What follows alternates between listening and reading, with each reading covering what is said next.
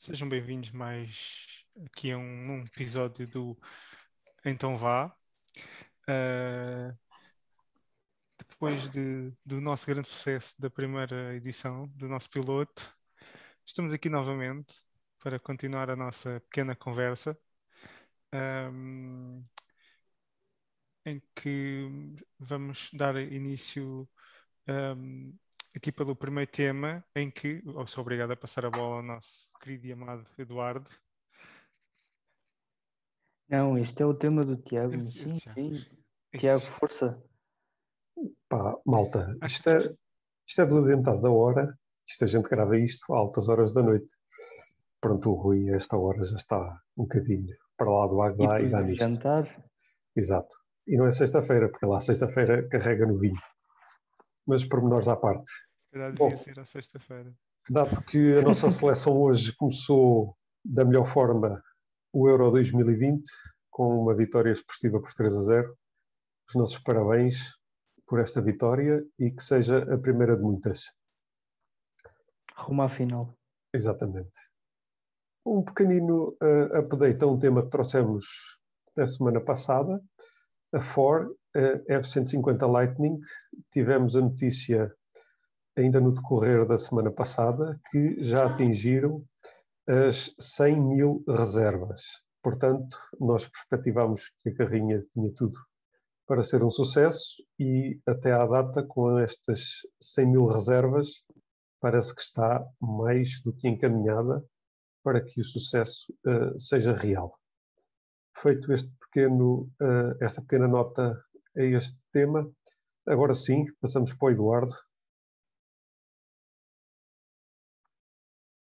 o Eduardo está com problemas de ligação de satélite.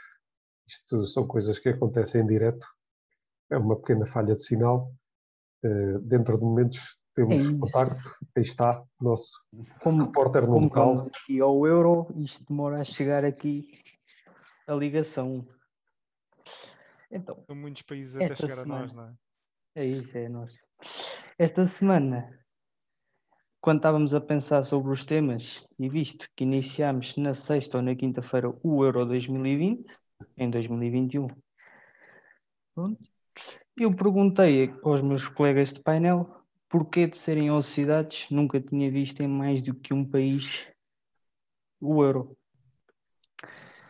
Pronto, fui pesquisar e vi um vídeo muito bom da SIC a explicar tudo ao pormenor que diz, que diz e, e comprova um vídeo do Platini já em 2012 com a ideia do Euro 2020 devido a fazer 60 anos realizar-se em 13 cidades. Pronto, devido ao Covid caíram duas dessas, dessas três cidades. Ficou Londres, São Petersburgo, Baku, Munique, Roma, Amsterdão, Bucareste, Budapeste, Copenhaga, Glasgow e Sevilha. Bem, agora a minha pergunta e a minha questão para os meus colegas de painel, já sabendo a informação que eu dei, é se concordam com o facto do euro ser em mais do que um país devido à situação da pandemia, que ainda, ainda temos vários casos ativos. Hoje, no dia em que a seleção jogou, vimos o estádio 100% da lotação e a malta sem máscara dentro do estádio. Não, não sei o que é que têm a comentar. Se viram. Uh, posso, posso me adiantar? Diz, diz, diz, uh, completa aí.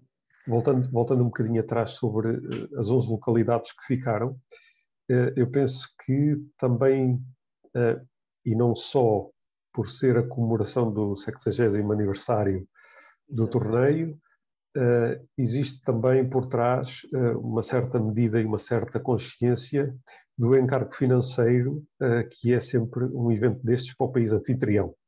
Basta nos lembrarmos de quando foi em Portugal o investimento que não foi feito em infraestruturas e tudo mais, e isto também é uma forma de diluir um bocadinho o encargo por várias localidades e não ser tudo alocado a, a um país só.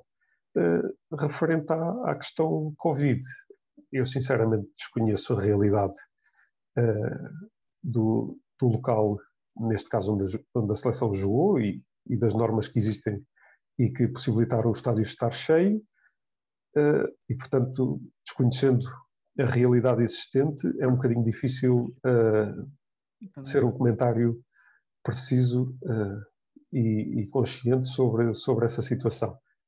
No entanto, acho que mais que não fosse por uma questão de imagem e de passar uma mensagem, uh, terem a máscara presente não, não teria uh, feito mal. Mas não passa da minha opinião, claro. Aliás, porque o, o pivô da SICO disse que a Hungria ainda só atingiu 50% de vacinados. Por isso, muito longe, bastante longe dos 70% que dizem que será ali um, imunidade de grupo. Por isso, estar 100% num país ainda que não atingiu a imunidade de grupo é, é duvidoso. É, não sei como é que vai ser o futuro agora ali de Budapeste, como é que vão ser os casos, mas é uma situação a avaliar. Porque acho que é um até se pode fazer um estudo com este jogo que houve. E pronto, era sobre isto. Acho que já informámos bem o porquê de ser nas 11 cidades. Então, em relação ao caso específico de, de, da cidade, especificamente, onde foi o jogo, estava aqui a pesquisar e aqui só encontro dados relativos ao dia 11. Em relação ao dia de hoje, não, não, não, não encontro nada mais recente. Uh, mas tiveram 24 casos. Não sei se pois é, o pouco, facto, é colocando, colocando também em cima da mesa o facto de ter 50%, que é uma porcentagem bastante simpática, não é? Sim, até é, para a nossa realidade, se isto, isto está segmentado à cidade em questão mesmo. Não, é só, não, não, não, não tem a ver com o país, mas, mas especificamente em, em Budapeste. Um, eles tiveram 24 casos, portanto, estamos a falar de uma quantidade completamente irrisória, não é? E eu não, não, vi, não, não, não vi notícias sobre isso, mas acredito que todas as pessoas que entraram tenham sido testadas e tenham dado casos sim, negativos, né? presumo eu. Uh, acho que é uma condição que neste momento ainda vigora em todos os locais, com ou sem máscara. Portanto, se tens 40 ou 50 mil pessoas, não sei qual é a capacidade do estádio, mas deve ser rondar esses valores, Era todas testadas negativas, numa cidade com poucos casos e num país 50% vacinado, não sei, Acho que é um risco uma... menos mau. Vou só, vou só dizer aqui uma coisa que eu também não me quero alongar muito no tema, mas lembra-te sempre que nesse caso e nesse caso em específico, a, a população, o país uh, e as circunstâncias desse país pouco ou nada interessam quando o público está no estádio vem, vem muito de fora e, vem, e tem com grande afluência de turistas e de, de pessoas que vão ver o jogo que foram lá com, esse, com, essa, com essa missão apenas. Isto é um bocadinho a semelhança da Liga dos Campeões no Porto, portanto. Sim, sim, mas, mas aqui estamos a falar. É, é daquelas. Foi no país de um não, das é... equipas que está a jogar, não é? Pronto. Certo, estou só a dizer isso, estou só a dizer isso e aliando isso ao facto de a Hungria estar a ter no sua liderança o Viktor Orbán, que pronto, é no mínimo duvidoso aquilo que ele manda vir cá para fora e que, uh, e que as pessoas também deviam ter um bocadinho mais de juízo na cabeça e não andarem a expor-se a isso, mas cada um como cada qual. Um, aliando a isso, anda aí a nova variante, a indiana, a Delta, não é? Que anda aí a voar pela Europa e está tá, tá, tá a varrer isto tudo. Mas isto não é sobre o Covid, é sobre o euro. Exatamente, isto não é sobre o, não é sobre o Covid, é sobre o euro e, portanto, sim, sim, sim. na minha opinião, foi uma grande, grande, grande parvoíce, é uma irresponsabilidade. É muito, e, e estava a mandar isto ao Tiago à tarde, uma mensagem disto: olha, é muito bonito ver um estádio cheio outra vez, mas é de uma irresponsabilidade, de uma parvoíce tão grande por parte não só das organizações, das direções gerais de saúde deles, e das próprias pessoas, pá, tenham juízo, porque é pá, é a questão de. Acho que as pessoas ainda não se aperceberam que uma vacina não os impede de apanharem a doença e não os impede de eles transmitirem a doença a outras pessoas. E o jogo de futebol não pode ser desculpa para tudo. Mas siga, siga a carrinha. Sim, pode parecer um tema acessório, mas não é. Aliás, foi o motivo que fez adiar o. Estamos a falar de um Euro 2020 em 2021 e estamos a falar de a primeira vez que tu vês um estádio cheio, não é? Portanto, tem aqui Uhum, muitas coisas que exatamente. estão envolvidas na, na situação. Claro que sendo Portugal é sempre agradável, não é? Tu vês Portugal a jogar com um estádio cheio, não é? É sempre motivador. E muitos portugueses, pelo, pelo que pareceu das imagens, também existiam muitos portugueses lá. Ahm, mas é, é inevitável, é inevitável pensar ne- nessa situação. Ahm, em- em- pensando um bocadinho no, no fator das ansiedades, eles podem dar muitas desculpas em relação ao Covid e até à parte económica, mas se calhar a primeira coisa que eu penso quando falam que é ansiedades é a gestão de esforço dos jogadores e a forma como lidam com a, hum, as viagens né, que vão ter que fazer de, de, de, de um país para o outro, especialmente quando passa da fase de grupos para a fase mais eliminatória. Sim, Portugal vai jogar a Alemanha, a Munique, com a Alemanha. Por isso vai ter que se deslocar. Vai ter que ser sem ali da público. bolha. E sem Diz? público. E sem público, e sem Não público. sei, isso não sei. Sim, não a sei. Alemanha não dá hipótese nessas Na coisas. Alemanha não tem público, não tem público. Sim, a Alemanha não dá hipótese. Mas pronto, eh, avançando nos temas, Pronto, podemos ir eh, para o próximo tema da atualidade sociopolítica. Um, em relação, em relação à parte política, um, acho que temos que começar, é inevitável começar pela Câmara Municipal de Lisboa, não é? Um, independentemente do presidente ou não, acho que aqui a questão do presidente se demitir ou não, acho que é, é secundária. Temos que nos focar muito na algo muito importante em Lisboa. Lisboa é o maior município, não é? de Portugal, ou pelo menos supostamente aquele que tem mais capacidade ou tem mais dinheiro para gerir e mais infraestruturas para gerir. Portanto, Mais influência no, no sim, país. sim, sim, mas, mas isto porquê? A dimensão é de tal maneira, não só em tamanho, mas em, em, em necessidades, que tem milhares de funcionários, né? Convenhamos que o, o, o corpo do, do- da Câmara Social de Lisboa é gigantesco. E esta situação que nós queremos falar em específico é, ehm, está relacionado com, não só com este em específico, mas este é o mais recente e o que tem sido mais falado, que é ehm, quando houve um pedido de eh, manifestação por parte de hum, uns, uns- umas pessoas russas, têm nacionalidade russa, e que a sua manifestação, hum, a justificação era hum, que estavam contra algumas decisões políticas da, da, da, da Rússia. E então a e a e também ressalvar que a manifestação ia ser em frente à Embaixada Russa. Um, até porque isto faz sentido explicar esta parte para o que, o foi a, a explicação da, por parte da, da, da- Câmara Municipal. E a política que existia, sempre que existia uma manifestação e que tem que se dar conhecimento a partir de 2018, a partir de 2018, eh, não, desculpa, eh, a partir de 2015, julgo eu, um, os governos civis foram extintos e passaram a ser as câmaras municipais a autorizar as manifestações. Um, então, receberam esta competência e o que é que as câmaras municipais, pelo menos a Câmara Municipal de Lisboa fazia? Um, o manifestante identificava-se a ele e o motivo da sua manifestação. E a Câmara Municipal de Lisboa pegava nessa informação e partilhava com a entidade visada e, por norma, implicava a permanência desses manifestantes à porta dessa mesma entidade, né? ou quem representava essa entidade, né? no caso da Rússia, a Embaixada da Rússia em Portugal. Um, claro que isto em 2018, com a implementação do, do RGPD, né?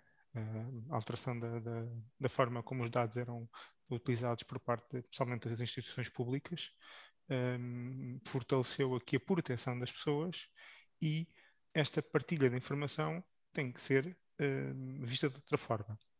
Em relação a esta situação específica, não sei se era errado desde o princípio, para mim parece-me errado por princípio, independentemente de haver uma alteração à proteção dos dados das pessoas, porque eles poderiam informar que iria existir uma manifestação, mas sem informar as pessoas que eram, faziam parte desse, desse, dessa manifestação. Até porque estamos a falar de no caso da Rússia, é um regime completamente identificado como um regime ditatorial, não é? por mais que eles se refugiem Sim, em, em, na teoria em políticas uh, comunistas não são, não é? Como é óbvio, uh, e é mais do que evidente. E também temos a parte, existiu também outras, outros países que têm, uh, julgo com julgo que foi a Argentina, por acaso não, não essa parte não, não, não registrei, mas outros países que também têm um, regimes bastante um, parecidos com, com, com o que atualmente temos na, na Rússia. Um, e eh, aqui depois para culminar na parte mais importante da situação, se é se o presidente deve ser ou não despedido, para mim temos que esperar, vai ser a auditoria, em princípio esta semana já uh, vamos ter o resultado da auditoria, que foi feita a forma como foi tratado os dados das pessoas e de, da forma como foi justificada esta fuga de informação ou esta má gestão da, da, da, da, da informação que eles tinham, uh, porque aqui isto supostamente teria existido aqui uma alteração de procedimentos em abril, não é? E isto é referente ao início de, do ano, pronto. Sendo que a tal alteração à proteção de dados foi em 2018, portanto estamos a falar aqui num delay de mais de dois anos e alguém tem que justificar o porquê de não ter sido, esta implementação não ter sido antes, né? ou ter havido o, a disseminação da informação dentro da Câmara Municipal para ser feita de forma diferente. Um, até porque esta informação tem que ser dada obrigatoriamente e faz todo sentido à PSP. A PSP tem que ter acesso a essa informação e lida com ela da forma que achar tem que ser feita, tem que estar identificadas as pessoas, tem que ter acesso às datas, aos motivos e aos, tudo que é informação referente àquela manifestação, até porque é ela que vai garantir a proteção das pessoas e das pessoas que estão no, no local onde vai ser a manifestação. Uh, em relação, para culminar, para, para concluir, em relação à, à parte do despedimento, sinceramente acho que não. Neste caso em específico acho que não um, porque duvido que alguns no tempo o, o, nosso Presidente da Câmara Municipal de Lisboa, não, o nosso não, nenhum de nós, uh, Presidente da Câmara Municipal de Lisboa, uh, tenha, tenha que sequer ideia deste tipo de situações ser feita desta forma. Uh, podemos pensar aqui na parte política, se politicamente ela é responsabilizada ou não. Permite-me permite dar aqui só duas informações. Primeira, uh, há um artigo muito interessante no Observador, para quem, para quem quiser ler, uh, sobre, sobre o Eduardo Cabrita e o Augusto, Santos, o Augusto Santos Silva, que é o, o Ministro dos Negócios Estrangeiros, que eles sabiam destas questões uh, do, do, da embaixada russa e do Putin, essas coisas todas, pelo menos há três meses, antes dessa notícia sair. E, portanto, acho que é mais um escândalo com o Eduardo Cabrita, não é? É, é o normal já. Uh, o circo continua. Pois, uh, sobre a Câmara de Lisboa, permite-me refutar a tua teoria sobre o coitadinho do Medina não deve ser despedido. Eu acho exatamente o contrário. Acho que ele deve ser. Não, não, não estou a dizer que é coitadinho. Não estou a dizer que é coitadinho. Não, isso, é, é... não, não deixa-me só terminar. E acho que ele deve ser completamente despedido, porque em 2000, já em 2019 há um artigo no público do dia 10 de junho deste, deste ano a dizer que em 2019 o Sr. Fernando admite que enviou também para a Embaixada de Israel e também uh, para a China e para a Venezuela os dados dos coitadinhos dos palestinianos e, portanto, é só mais uma do tamanho do teu Fernando, uh, que também é mais um, um, um grande amigo de, destas, destas cabalas e é sempre, é sempre um cúmplice que, que, que, a malta já está habituada a ver metida o nome dela, dele, neste caso, nestas coisas. Um, e, portanto, é, é só passar esta informação extra àquilo que tu estavas a referir e, e pronto, depois cada um testa os seus próprios juízos e testa, sim, testa sim, as suas opiniões sobre isso. Aqui, é uma questão, aqui a minha única questão é, para já está dependente de uma auditoria, não é? Alguém tem que analisar se aquilo que se passou na, que já se tinha passado e que tinha sido identificado e na altura até foi notícia, não com tanto celuma como esta hoje, que isto agora está tudo pegou tudo nisto, né? também estamos mais próximos de, das eleições, não há como fugir. Estes casos na Câmara Municipal de Lisboa têm aparecido assim como cogumelos, né? Uh, até tivemos já buscas e tudo pela Polícia Judiciária, portanto, uh, e, e, e, até marquises e tudo, e coisas assim do género, mas uh, não são, são, são, são coisas naturais de acontecer perto das, das eleições. Que, que ele, que ele epá, eu nestas coisas, eu, eu, eu sinceramente, eu nestas coisas sou um bocadinho mais duro, e acho que sim, é ele que manda. Se alguém abaixo dele faz uma tão grande, tem que ser responsabilidade. Posso... E...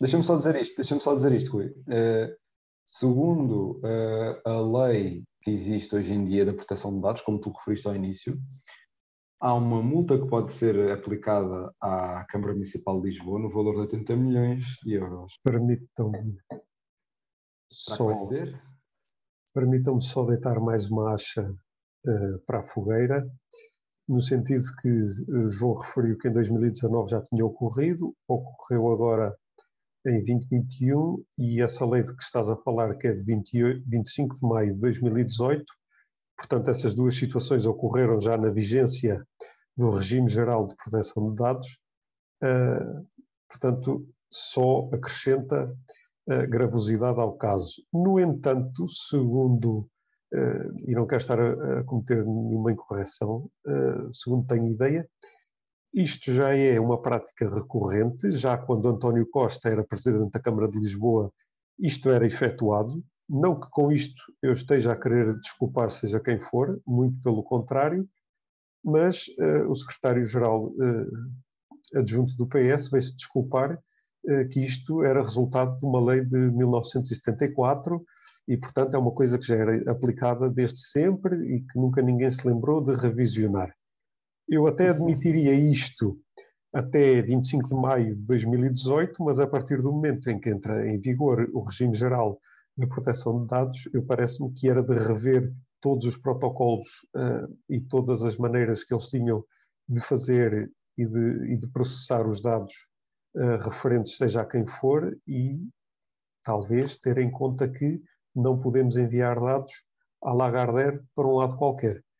Eh, portanto, tendo em conta que o Sr. Fernando Medina já incorreu, que se saiba, eh, pelo menos duas vezes, e vamos acreditar, naturalmente, que foram outras tantas, eh, sendo ele o responsável maior, eu acho que algo tem de acontecer.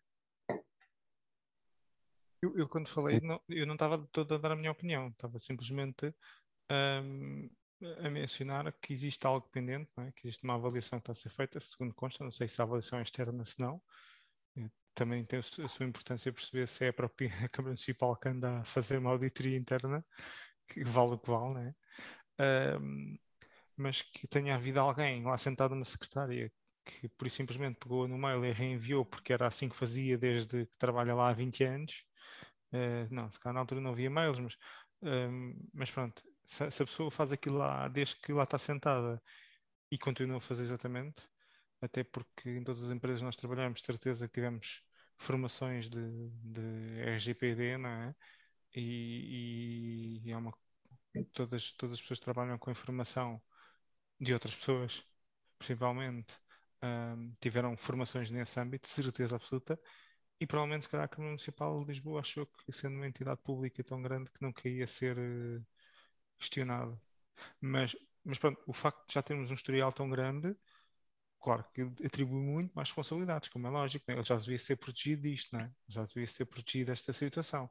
Mesmo depend não, dependendo de, não sendo dependente dele diretamente, ele tinha que ser protegido. Ele tinha que ser protegido desta, desta situação.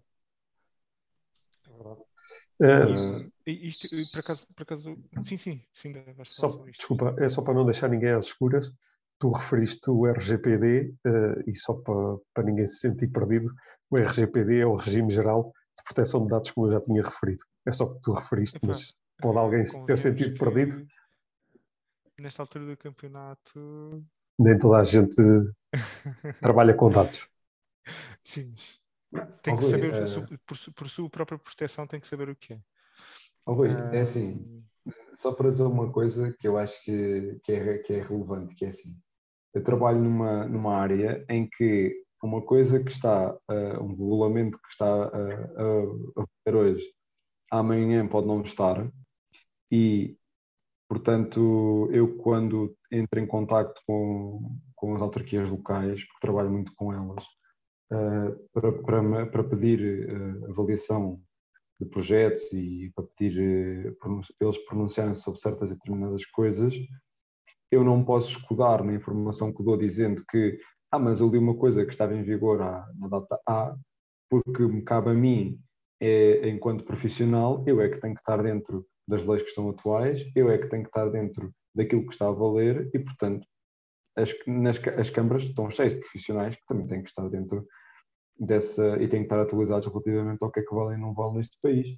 É assim, se, e, e, se na minha profissão, se eu não o fizer, eu é que sou responsabilizado, a culpa, entre aspas, é minha, uh, eles também têm que, também têm que, que, se, que ser responsabilizados. Por, este caso, alegarem desconhecimento. É assim, só porque não, eu não posso ir agora levar a minha mulher para um daqueles países islâmicos em que elas não podem estar vestidas de determinada maneira ou conduzir ou aquilo, e dizer, ah, mas no meu país eh, é de outra forma, e não esperar que não haja consequências.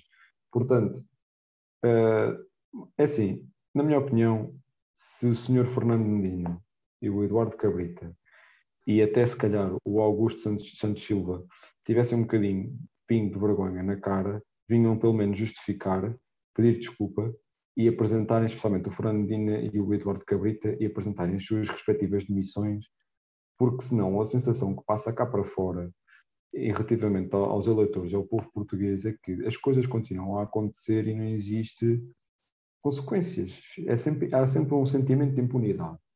E, e acho que não é isso que nós, que nós apontamos viver, não, não apontamos viver para um desses. Uh, nunca podes pôr o, o é Cabrita é nesse saco, porque o Cabrita é um ministro excepcional. Não, não é? posso. Segundo o nosso Primeiro-Ministro, o Cabrita é a pessoa mais do que. Senhor, nosso Primeiro-Ministro, nosso Primeiro-Ministro, como agora o Tiago acabou de referir, secretário-geral do, do, Partido Socialista, que fez aquilo que fez e justificou aquilo como justificou há uns anos atrás ter feito exatamente o mesmo. Uh, embora não tendo ainda este Regulamento Geral da Proteção de Dados em vigor, mas quer dizer. Mas, mas... É, uma questão de, é, uma questão, é uma questão de ética nas coisas. Uh, só, só para. E agora gostava só aqui de fazer uma pontezinha sobre uma coisa que eu falei na semana passada e que tu também falaste na semana passada, Rui, que foi, que foi o polígrafo. Achei curioso que recentemente os meninos do polígrafo, uh, nas suas redes sociais, uh, nomeadamente no Facebook, só que confirmar exatamente, no Facebook, andaram a apagar todos os comentários de utilizadores que envolviam uh, que envolviam uh, o José Gomes Ferreira, esqueci o nome dele, uh, que trabalha lá, que trabalha lá no, no Polígrafo e que é o jornalista que faz uh, a cara, que dá a cara para, para o programa. Portanto, é, é, é, achei, achei que era, é só mais um, que é, portanto, um programa que se preza pela, pela verdade uh, das coisas e por ser um fact-checking e por fazer as coisas bem feitas e por tentar informar os portugueses. Achei curioso que, que se foram um bocadinho à censura e à caça de, de ah, este aqui não pode dizer mal de nós, uma apaga. E, portanto, Uh, pronto, era só uma coisa, era só o... era uma curiosidade que, que me lembrei, lembrei-me de ti quando estava a ler esta notícia no outro dia. sim, sim, sim. Mas o, o polígrafo, pelo que eu percebi, uh, o próprio nascimento do polígrafo nasce de uma situação um bocado estranha. Porque Epá, não sei, um eu não sei, eu sei. E, e, acho que aquilo para mim, aquilo para mim é assim. Diz, diz, fez, O, fez o, a parceria com eles, uh, eles cresceram demasiado mais do que qualquer era suposto de, uh, da cabeça deles, por assim dizer. Eu acho que é um programa que está ali para alguém estar ali a mandar umas postas de pescado, dizer-lhes o que bem lhes apetece, dizer Sim, que aquilo é um fact-checking. O polígrafo já existia Para, antes de, de, estar na SIC, não é? Era um jornal que já existia. Eu se fosse. Sim, deixa-me só dizer isto. Eu, se fosse a TVI, metia os olhos nisto e fazia aquele programa que eles têm, que também é de fact-checking, que eu não sei o nome deles. Fora da verdade. É isso. Eu aproveitava para mandar ali uma, uma espetar ali um bocadinho a, a, faca neles e para fazer então eles uma coisa bem feita, quer dizer, uh, é, é, acho que é uma boa oportunidade para isso. Olha, eh, falaste numa situação e acho que era importante também mencionar por causa do, do Cabrita e ele se despedir ou não. E epá, acho que temos uma quantidade de rol, um, uma quantidade de rol, não, mas temos um rol de situações já passadas com ele. Olha. Assim, a situação mais antiga, e de certeza vocês vão se lembrar, era, vão se lembrar, golas contra fumo. Diz-vos alguma coisa? As famosas, as famosas golas anti-fumo, que, que é verdade, eram anti-fumo, porque se lhes pegasse o fogo, elas queimavam. Portanto, queimavam a cara à pessoa e não havia problema com o fumo. Claro, não, então, top, top. Começou, parece um pormenor, não é? Parece um pormenor, mas este senhor já teve problemas com a proteção civil, já teve problemas com os bombeiros, já tivemos uh, uh, um, incêndios, situações, uh, a forma como ele geriu épocas de incêndios. O caso do Ciresp, o Ciresp é ridículo, é uma situação completamente ridícula. basicamente, a operadora que neste momento está tá, tá com, com o monopólio do Ciresp, não se pode chamar outra coisa aquilo que se passa ali, faz o que quer do Estado, pede os valores que lhe apetece, fornece o serviço que fornece.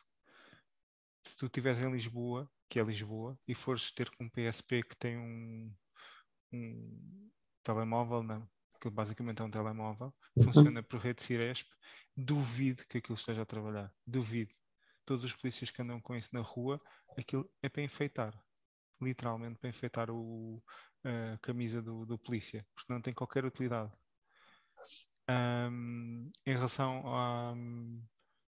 Ah, depois tens, tens mais, assim, as mais recentes, e se acho que ainda criaram mais, mais, mais impacto, foi o CEF, né? o caso do CEF. Um, tivemos uma morte que demorou tempos e tempos para ser identificada, só apareceu porque uhum. um jornalista que decidiu investigar e falou no assunto. Um, os polícias que estavam envolvidos só foram falados, só foram presos depois da, da, da, da comunicação social investir horas e horas a falar sobre o assunto. Uh, o presidente do CEF só se despediu depois de 30 mil pressões de todo o lado, de não sei quantos uh, comentadores a falar sobre o assunto, não sei quantos jornais a falar sobre o assunto. Um, e, claro, Cabrita manteve-se, depois de tudo o que já falámos.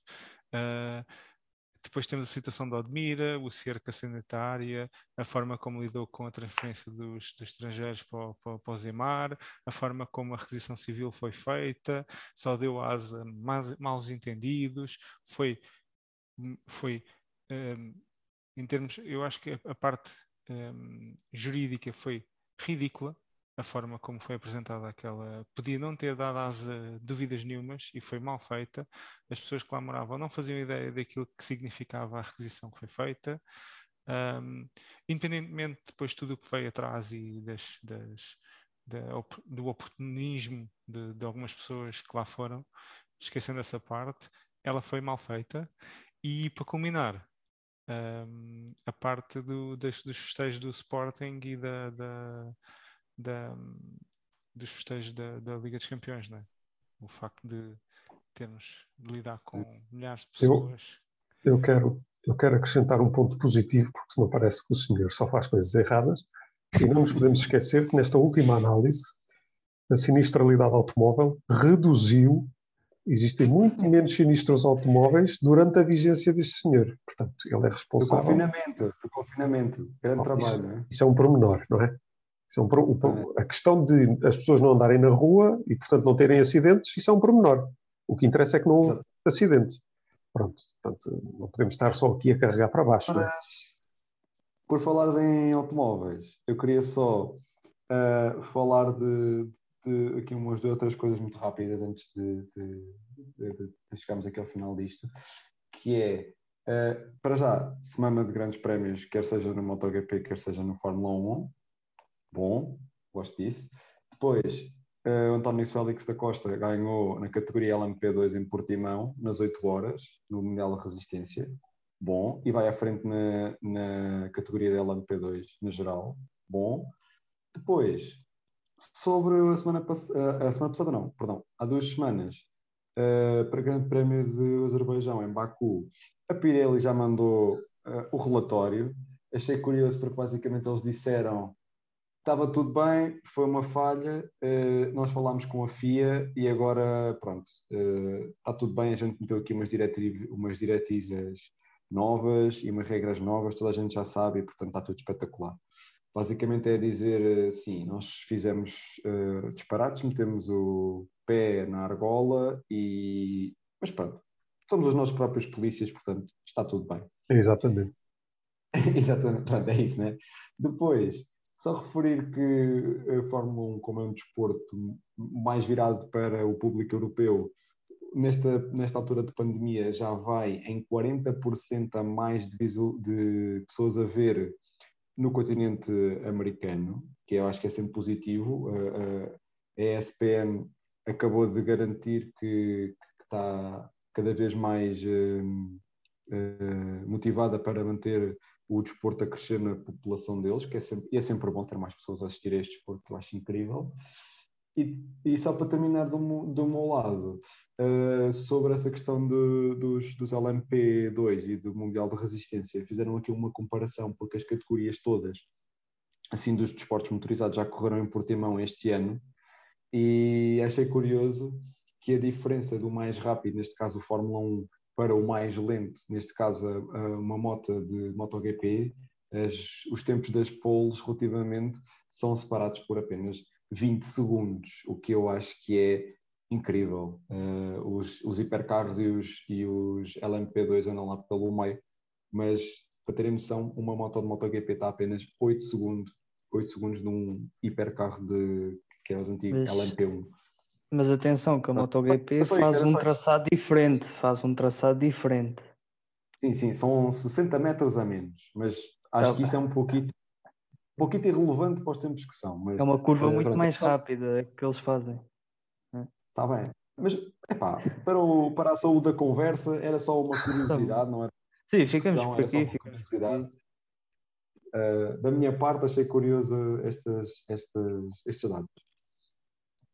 Eu, da minha parte, hoje também não tenho muito mais a acrescentar. Tivemos aqui um longo período de silêncio do nosso correspondente na Hungria, Eduardo Martins, mas os problemas de ligação ao satélite de vez em quando dificultam um pouco a comunicação e para não, não termos aqui algumas dificuldades técnicas, ele hoje eh, prescindiu um pouco de, de, dar a voz e de emprestar a, a sua bela voz ao nosso episódio.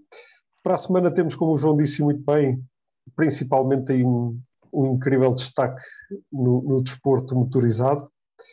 Uh, e pronto, acho que está tudo. Estamos nas despedidas, nos finalmente. Como o nosso correspondente Eduardo Martins disse, Rui, passa a bola. Rui, chuta para golo. Eu, eu, a frase que se, se assiste neste momento é sempre a mesma. Então vá. Exatamente. Ah. então vá. Então vá. Até para a semana. Obrigado. Até para a semana, Até para a semana.